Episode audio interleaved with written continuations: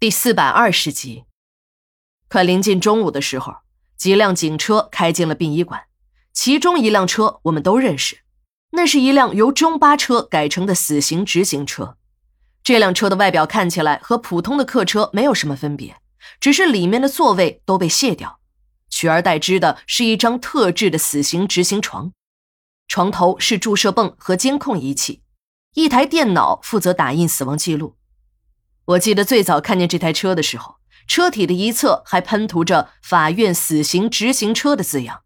后来不知道为什么，这些字儿也被涂掉了。死刑执行车的车门都是后开门，为了方便犯人上下，还会临时放上一个能伸缩的梯子。这里虽然是犯人最后的归宿，但设计的还是很人性化的。犯人行刑前都要先除去刑具。然后在法医和法警的帮助下，把犯人固定在死刑执行床上。接下来，负责打通道的法医会像打吊针那样把注射泵和犯人的身体连通。之后，就等现场负责执行的法医下达执行死刑的命令。执行法医一按注射泵的按钮，组合药物便开始依次注射。一般情况下，不到一分钟，犯人的心跳便会停止。三分钟内。自主呼吸也会停止，这时的脑电波也会拉成一条直线。法医再综合一下瞳孔、心跳等指标，宣布被执行人死亡。同时，电脑开始打印死亡记录。最后一道程序就是共同确认遗体，包括是否死亡、遗体是否完整、死者身份。这个环节的主要参与方是检方、法院和殡仪馆。检方的任务主要是监督。而法院和殡仪馆才是真正的遗体交割双方。如果按照规定，家属也是可以参加的，但在实际操作的过程中，一般都没有家属参加，家属只能等着领骨灰。参加遗体交割的当然是我们的最高领导史馆长了。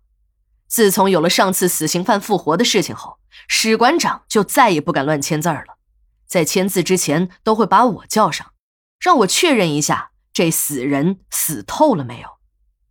死人来殡仪馆没有什么稀奇的，活人被送进来那就是新鲜事儿了。这次的死刑执行并不顺利，看来领导制定的两套预案还是有一些先见之明的。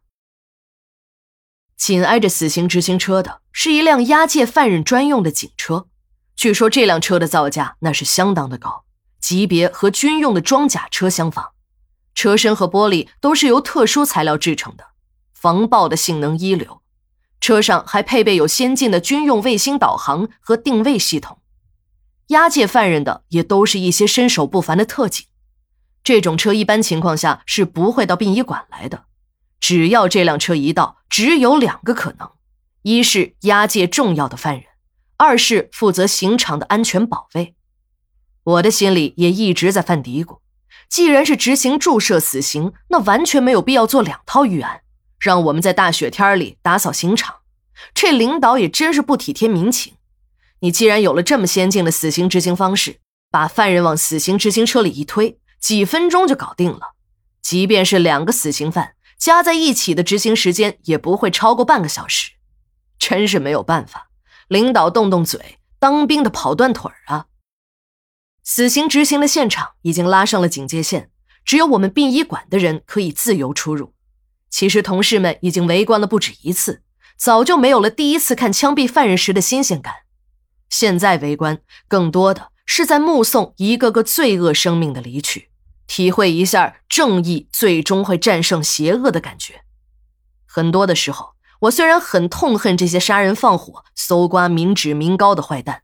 可看着他们挪动着沉重的脚步，慢慢的走向死刑执行车，那种表情已经没有任何的浮华，只剩下那种对生命无限的留恋。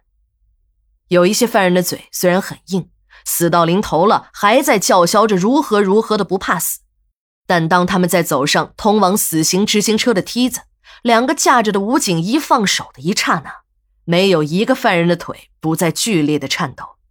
要不是车上的法警把犯人拉上去，他们无一例外的会摔下车去。